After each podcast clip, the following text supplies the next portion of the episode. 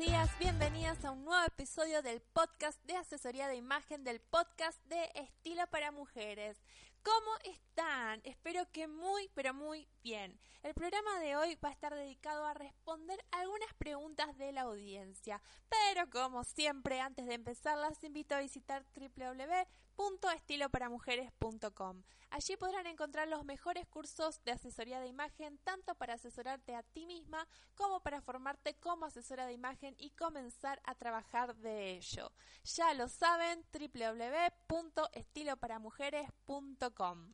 Muy bien, chicas, comencemos con las preguntas de la audiencia. Hay muchas más, hay muchísimas más preguntas, pero como les vengo adelantando en episodios anteriores, iré respondiendo todas capítulo tras capítulo. La primera consulta la manda Valeria y dice lo siguiente. Hola, interesante los tips para los brazos, pero ¿cómo sé si mis brazos son cortos o largos respecto de mi altura? Desde ya, muchas gracias. Hola Valeria, bueno, les cuento. Valeria ha participado del curso inicial de estilo y esa es la, esta es la duda que nos envió. Así que bien, Valeria, esto es muy simple. Parate frente al espejo con una postura natural y cerrar la mano. O sea, los brazos a un, lado, derecha, una postura natural, mirando al espejo. Y mira, si el puño queda por arriba de la entrepierna, entonces significan que tus brazos son cortos. Y si quedan por debajo, entonces significa que son largos. Una excelente consulta. Esto les será de mucha utilidad cuando publiquemos tips para brazos largos o para brazos cortos. Así que pasemos a la siguiente pregunta. Nos escribe Claudia y dice, hola chicas, soy gordita y me gustaría aprender algunos tips y soy muy básica, se los voy a agradecer, saludos y gracias. Tips para gorditas publicamos muy seguidos en Facebook, pero básicamente lo que te puedo decir es que optes por colores oscuros y evites estampados grandes. Siempre aclaro que no importa si somos gordas, flacas, atléticas, lo que importa es un análisis completo de la persona y es por ello que siempre se recomienda recurrir a un profesional o a nuestros cursos para alcanzar resultados óptimos. Cuando se trata de imagen no hay reglas generales que funcionen a todo el mundo, cada caso es particular.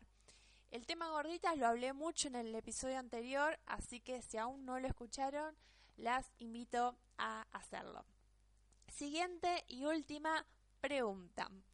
Hola, mi nombre es Claudia y como hoy el tema del curso es estilos de bustos, tipos de bustos en realidad, mi pregunta es, yo tengo poco busto y llevándome de los tips que diste quiero saber si puedo usar blusas o remeras con cuello caído. Muchas gracias, saludos.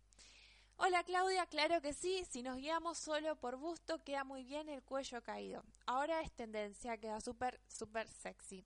Y la verdad que agradezco al cuello caído por existir porque es un excelente recurso. Pero ojo, si tenés espalda ancha hay que tomar ciertos recaudos, al igual que dependiendo de tu tipo de rostro. Si nos guiamos solo si nos guiamos solamente considerando el tamaño de busto, solamente por ese factor, si el cuello caído va muy bien.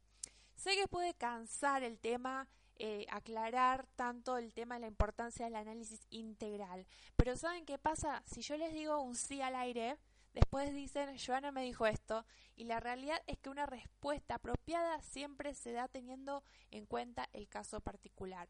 Hay mujeres con poco gusto, a las que le irá bien, a otras les va a ir fatal, dependerá de su tipo de cuerpo, de su tipo de rostro, de sus hombros, etcétera. Todos los factores que hacen a la imagen que son muchos, muchísimos.